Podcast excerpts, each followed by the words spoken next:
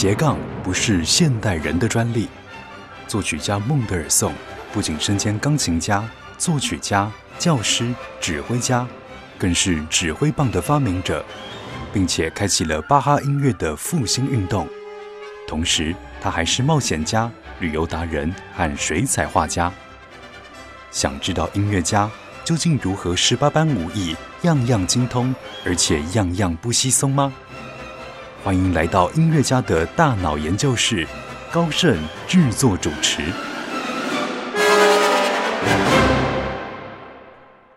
欢迎收听音乐家的大脑研究室，我是研究员高盛。我们的节目在每个星期六早上十一点在台北 Bravo FM 九一点三为听众朋友播出。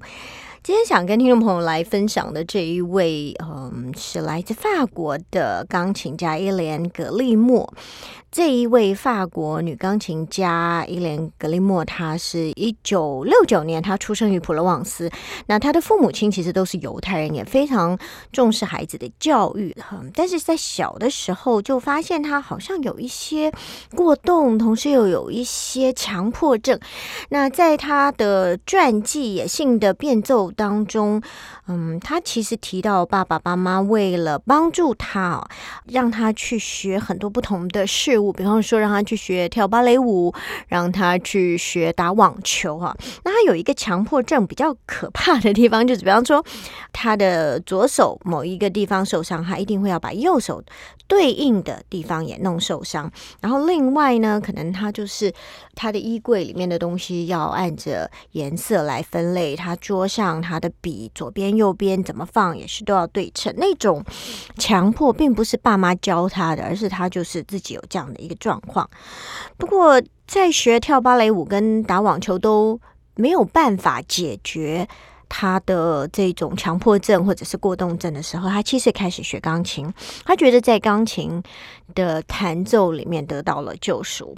那当然，他的天分也备受重视，所以十二岁的时候他就考进法国国立巴黎高等音乐院，这是破格进入哈，因为他们基本上没有收这么小的孩子。然后十六岁的时候就获得了呃雅克卢维耶这个古典音乐比赛的第一名。然后同一年他就出版了拉赫曼尼诺夫的第二号钢琴奏鸣曲啊的专辑。那第一张个人专辑就得到了唱片学院的大赏奖。他十八岁的时候就展开了他的演奏生涯，在巴黎举行独奏会。二十一岁的时候他就移居到美国，之后又迁居到德国柏林，然后啊也。住在瑞士，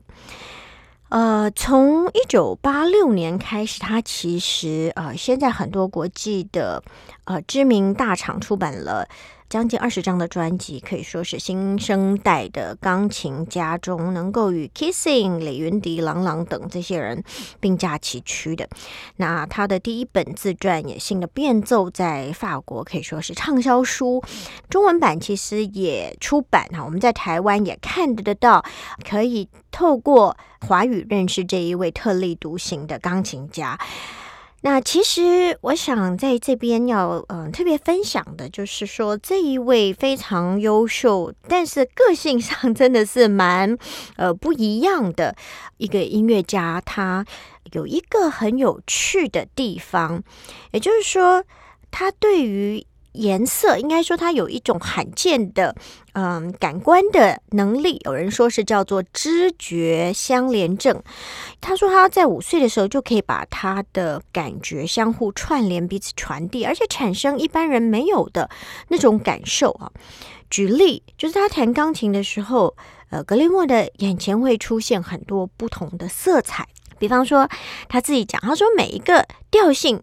都有自己的颜色。其实这是在我们呃大学的时候念音乐史的时候，刘志伟老师就跟我们讲过，每个调性啊其实是可以用颜色来定义的。那他认为他小时候弹奏 Bach 的平均律的时候，他看到各种颜色出现在他的眼前，C。总是黑色的，B 是蓝色的，F 调是红色的。那颜色的多层次更成为很多情绪的代表，让他的音乐呈现出多种色彩的环境。红色、橘色、蓝色、黑色。啊，这个李斯特则是灿烂的金黄色，那尤其是他的 B 小调奏鸣曲。所以也因为这样，我们就先来听听这一位来自法国的钢琴家格利莫所诠释 Bach 啊，他非常非常广为人知的十二平均律当中大家最熟悉的一个 A C 大调的 Prelude 前奏曲。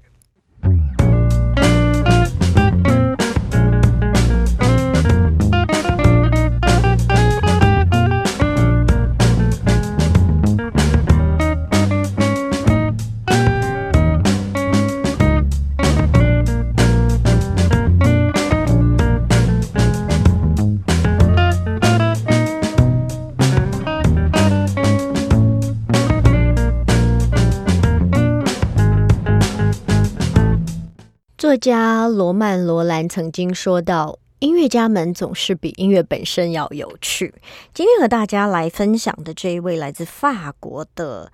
啊女钢琴家格利莫，她的身份相当特别啊，她是犹太裔的法国女钢琴家，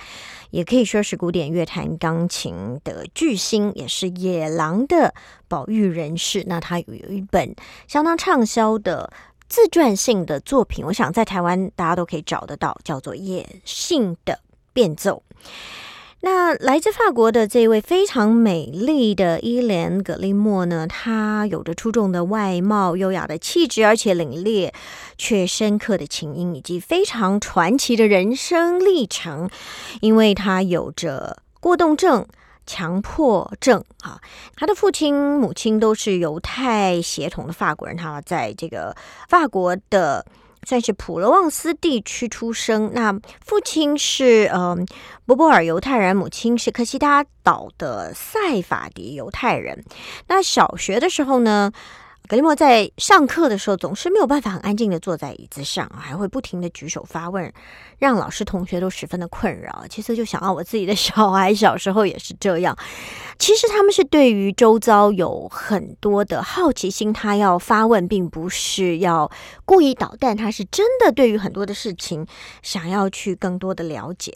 那来讲一下他的强迫症怎么样的呈现啊？比方说他的书桌两旁摆的笔的。数量要一样，衣橱里的衣服一定要按照颜色、款式，还有呃 size 尺寸、材料分门别类来折叠，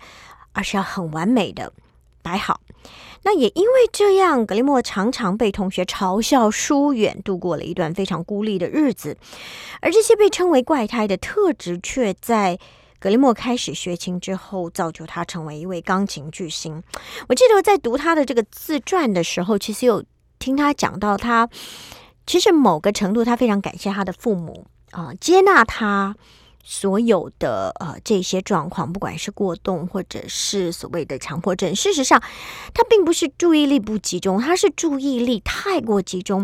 所以他的父母还是会给他很大的空间可以做白日梦，然后他大量的阅读，而且很好玩的是，他会自己把他所读过的好多这个童话故事重新排列组合，创造出一个新的很。诡异也好，或者是非常非常具有特色的新的童话故事啊，这里就可以看出他是一个想象力丰富、创造力丰富的人。那我们讲到他七岁开始学琴，他就说他的人生变得美好。他说接触到钢琴音乐，我才能够把自己过度专注的性格好好的发挥。另外呢，我们刚刚讲到他这种特别罕见的呃一种感官能力，就是知觉的相连症。我们刚才听到 Bach 的这个十二平均律里面这首大家最熟悉的 Prelude 前奏曲，他就是认为很多人认为 C 调 C 大调应该给人的感觉是很平静的、很明亮的，可是，在格里莫的呃眼前竟呈现出黑色的。但是李斯特的作品则是灿烂的金黄色。那接下来我们就来听听看他演奏啊，李斯特的作品是不是也让你的脑海中眼前有金色灿烂的啊光芒展现出来？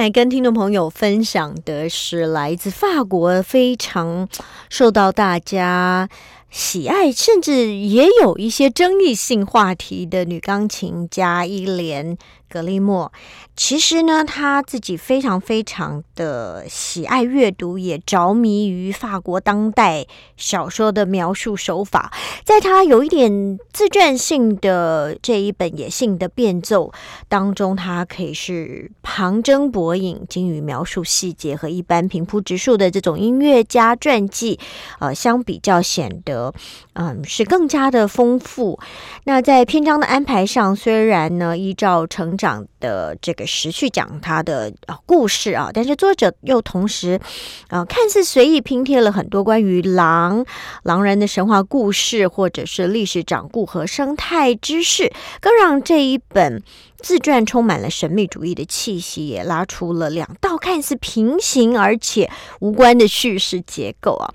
那伊莲·格利莫有一次到了美国巡回演出的时间啊，在他散步然后帮朋友遛狗的同时，他就呃认识了生态保育人士丹尼，那引领他所驯化的母狼哦。阿拉瓦和啊格利莫来认识这一批母狼，非常温驯的，呃，就是躺下来，就是好像狗狗喜欢你去摸摸它肚子的感觉，毫无防备性的跟它保持一个非常呃亲密的关系。所以格利莫从此呢就展开对于狼的兴趣，也发现野性与古典音乐之间存在着奇妙的和谐变奏。格利莫开始与狼共舞，他在纽约创办了一个野狼保护中心，成为一个激进的生态保育人士，向成千上万的孩子宣告一个理念啊！他让很多的孩子可以去他的保育中心来参观，很亲近这一些狼群。他认为每个人都应当发现自身有狼的特质，也就是影响选择自由的这种自主性，可以不走既定的我。这种道路啊，可以成为自己想要成为的样子，当一个独一无二的人，走向自己呃所期待的发展，这又何尝不是一个艺术家应该有的一种胸怀呢？那或者我们会被他有一点艰涩或者是玄妙的这个狼族神话给迷惑，嗯，以为格利莫他在故弄玄虚，但实际上。嗯，他最终想要表达的，就是在学习艺术的过程中，每个音乐家无可避免的成为一匹独来独往的狼，要能够在茫茫人海中闯荡，在精神上忍受孤独，在艺术的诠释上面独树一格。这也就是为什么，当格利莫窥见了狼的特质后，他决定。把狼作为一个图腾树立在他的心中，诠释他对于世俗的不屑，也说明他这种啊非常率性的坚持。这个是一个音乐家的自传，但是钢琴家格利莫他很直率的说，演奏家多半有一点。强迫症的人格特质，他非常着迷于这个肖邦，原因就是肖邦解放了钢琴家的左手，创造了灵巧的音乐。他认为布拉姆斯的痛苦与阴暗、充满情绪的悲痛，以及在与世界关系中体会出的绝望，再再让人窒息。格利莫精妙的文采，他从演奏。家的这个角度来诠释，绝对有让读者大开眼界，对音乐有着不同的理解。其实蛮鼓励听众朋友有空可以去找这一本《野性的变奏》来读一下。从这本书中，你可以发现，呃，格利莫他并没有凭借着他这种卓越的天分、成熟的这种技艺，以及他很出众的外貌，顺从家庭、学院、市场的要求，成为一个众所期望的演奏家。那乐评家总是对他的。演奏和录音多所挑战与批判，或者提到他过去的这种激动哈，那或者是他觉得他诠释过于自我，或者认为他着迷生态保育，忽略了情谊的追求，但是他依旧执着于野性与文明的协调，用他自己的语言诠释肖邦、贝多芬、巴哈或布拉姆斯的音乐，成为古典乐坛很难。忽略的一道风景。那我们接下来就听听看，嗯，他所诠释的肖邦吧。我们要来听的是肖邦的夜曲。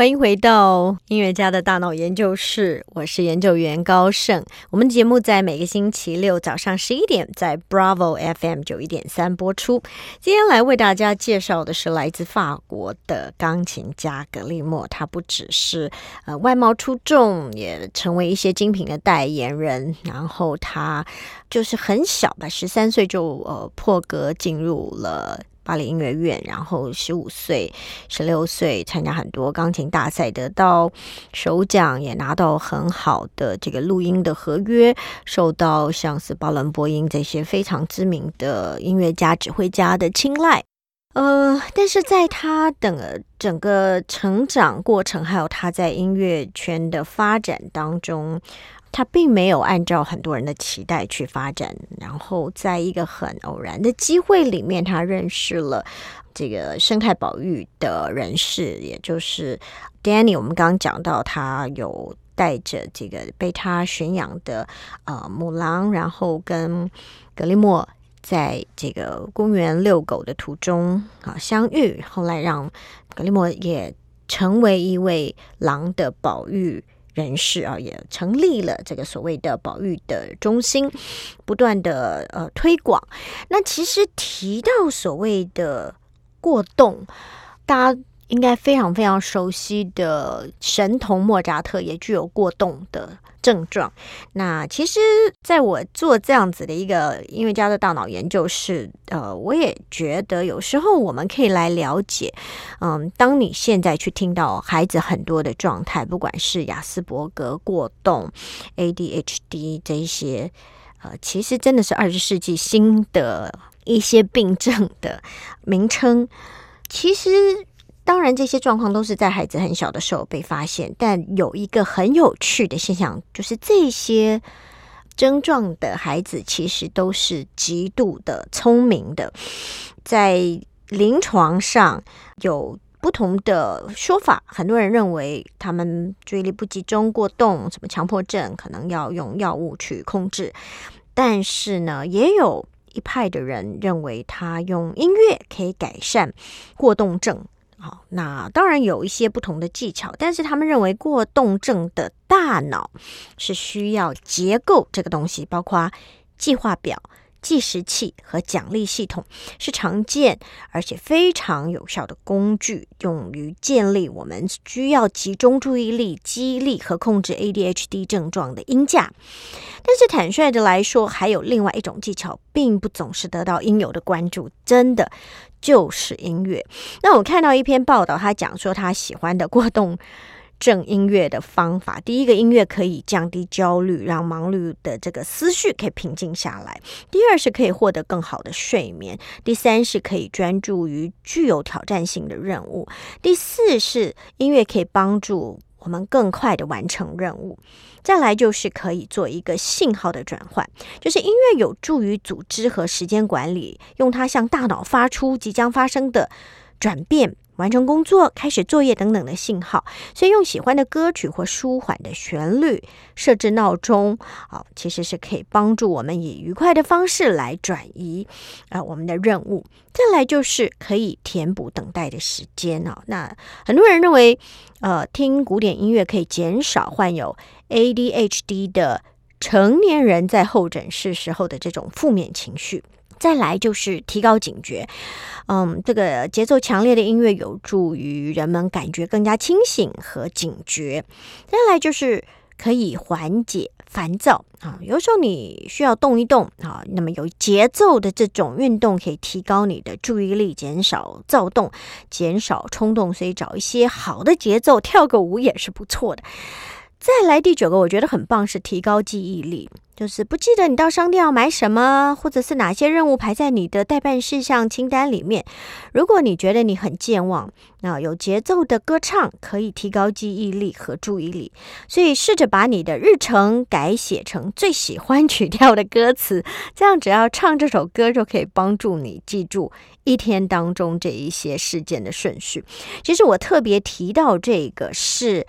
对于患有过动症的成年人的临床经验啊，那么这个笔者是医生，他亲眼目睹了音乐怎么帮助减少过动症的呃很多日常并发症，所以当然，对于孩子。有不同的治疗方法，但是对于成人，我们也发现有一些人是到长大才发现他们有所谓的 ADHD 或者是呃过动症这样的状况。所以呢，接下来我们就要来听听看这个格雷莫他所诠释的莫扎特。对他来讲，他并不是最喜欢莫扎特这位作曲家，可是，在呃陆陆续续他的专辑当中也出现了一些莫扎特的作品，我们就来听他的诠释。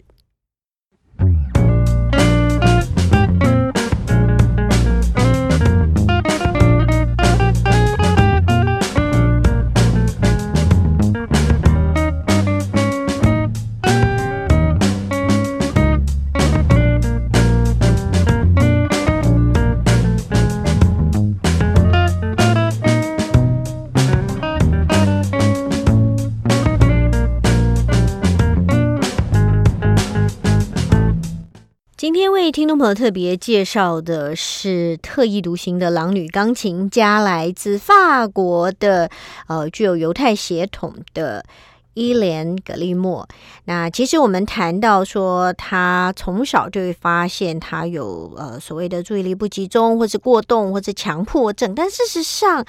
他说他自己是过度专注。导致于他没有办法安静啊，但是安这个学习钢琴让他可以专注，而且在弹钢琴的时候，呃，可以真正的安静下来。那我们说他真的也算是蛮天才，七岁开始学钢琴，其实十三岁就破格被呃巴黎音乐院以很小的年纪收他入学，然后之后得到了很好的成绩啊。他在这个十三岁的时候呃进去，然后呃。十五岁就有很好的得到大奖，然后就开始。一九八七年，他展开他的事业生涯，同时在巴黎举行独奏会，又跟巴黎管弦乐团合作演出。啊，是由知名的钢琴家，也是后来成为指挥家的巴伦波音来指挥。然后多年以来呢，呃，他在 DG 唱片也出版了一系列的专辑。那有一个是他很特别的，是他并没有呃，好像被大家的期待。呃，或者是说跟着大家认为他应该往音乐独奏家的这个专业发展，他就要花很多的时间去练琴，或者大家希望他有什么样的曲目，他对自己的所做的音乐有他自己独到的见解。我觉得这个是可能跟他从小成长的过程，他对于自己的认识，对于自己的。呃，期待好是有关系的，所以嗯，格雷莫是不只是活跃于乐坛的钢琴家，他是少数具有个人独特音乐性，并且很有自我主张的钢琴家。那当然，我们知道，呃，如果你熟悉他的作品，也他在 DG 出版的每一个专辑，总是从一个前所未闻的角度来挑选乐曲，引领爱乐者重新的视野来欣赏音乐啊，并且从中发掘不同。这期古典音乐作品中的一些相通之处，比方说，他有一个专辑叫做《水样音乐》，里面他除了选择一系列与水有关的大师作品，像贝里欧的水钢琴啊、吴满彻的呃这个语数素描二，他同时也透过专辑表达他的人道主义立场，以及关注自然环境跟环保的这些议题。我觉得对于一个音乐家、艺术家来说，我觉得他强调的是他作为一个人，他觉得他自己的责任所在。那他完全不在乎他长得漂亮，他是不会好像呃去利用自己的美貌的达成他很多想要完成的事情。不过，他也因为他真的是有非常呃美丽的外表，他也成为这个法国精品的代言人。那他就是很低调，但是他可以呃同时做很多的事情。所以我刚刚讲到说，呃，有乐评就评论他，每次挑挑剔他，就觉得他好像呃练琴时间不够啊，去做太多其他好像跟音乐家不相关的事情。其实他花了很多时间在做这个环保，在做这个包括保育呃狼的这个事情上面，所以他成立了这个狼犬保育中心，呃，也常常招待很多的孩子，他希望透过呃在年幼的年轻的孩子的心中建立这一些保育还有环保的意识啊，所以我觉得他在这些事情上面，他就是反而是擅长运用他的知名度，可以来。啊，把他所关注的事情更有效率的来达成，所以我觉得很想借由这个机会让大家听一听他在这个水样呃音乐里面他所呈现的作品。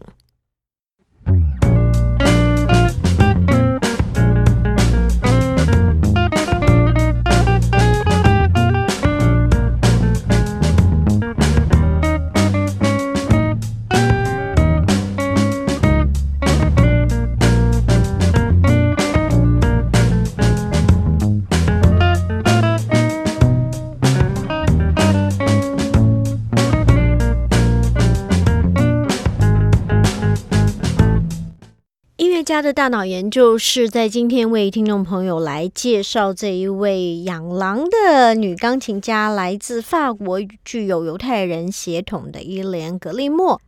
她自己对于自己的童年有一个这样的说法：“她说我对童年没有任何怀念。”嗯，这是法国当代的钢琴家伊莲·格利莫自述幼年极具有旺盛的精力，因为我们说他。有这个过动的问题，还有过度专注没有办法休息、停不下来的状况。那他不停的发问，他总是爱做白日梦，既无法与周遭和谐相处。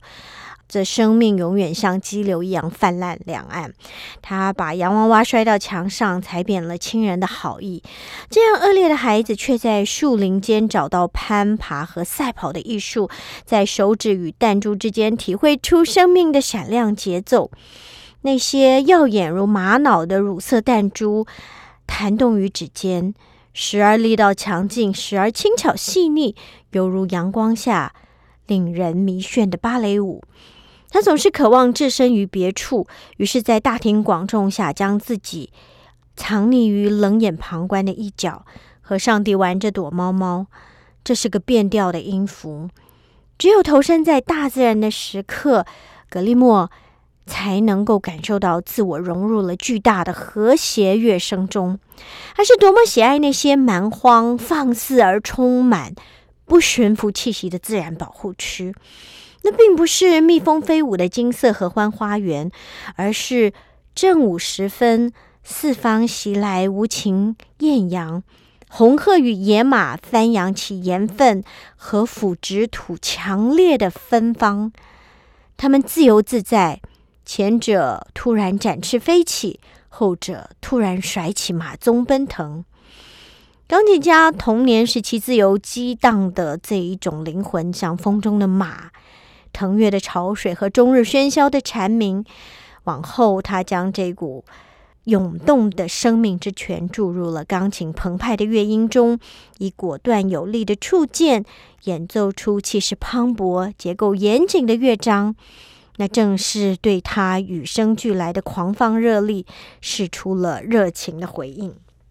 我想，对于我们周遭的环境里面，可能我们看到很多的孩子有所谓的过动。有所谓的 ADHD 啊，是让老师同学会觉得很头痛的状况。我其实真的好期待这一些幼稚园、小学、国中的老师们可以知道，你面对的是聪明万分、创意十足的孩子。期盼你们可以给他们适当的引导，或者是嗯，和家长谈一谈，呃，带给他们一个。好的学习方向，说不定未来我们会拥有更多啊，能够在国际舞台上绽放才华洋溢的艺术家、音乐家、科学家、文学家啊，各个不同领域的专业人士，怎么样把他们的这一些看似麻烦、看似不知道怎么去处理的情绪，转换成一个呃好的。一个方向去发挥，去挥洒出他们的智慧。我觉得在我自己嗯去读呃格利莫的这个自传《野性的变奏》，以及看到他的很多音乐上，他在呃专辑的设计里面，还有很多有关他的报道，我觉得。嗯，真的是这个大脑去啊研究哈，你可以发现，真的是可以找到好的出路。他的父母就是努力的带着他从不同的学习领域里面帮助他找到他可以去挥洒的一片天空。最后，我们要来听到他诠释 Brahms 的 Intermezzo 这样子的音乐，你可以感受到他的。那种理性与感性，他的智慧，他的寻奥，呃，不竭这种，嗯，属于他个人色彩的发挥，我相信会对我们有所启发吧。希望听众朋友会喜欢我们今天与您所分享的这位养狼的钢琴家格利莫。祝福大家一切都好，下星期同一时间欢迎您继续来到音乐家的大脑研究室，拜拜。音乐家的大脑研究室，让你一窥音乐家世界的缤纷璀璨，触发你的大脑活络，火花四射。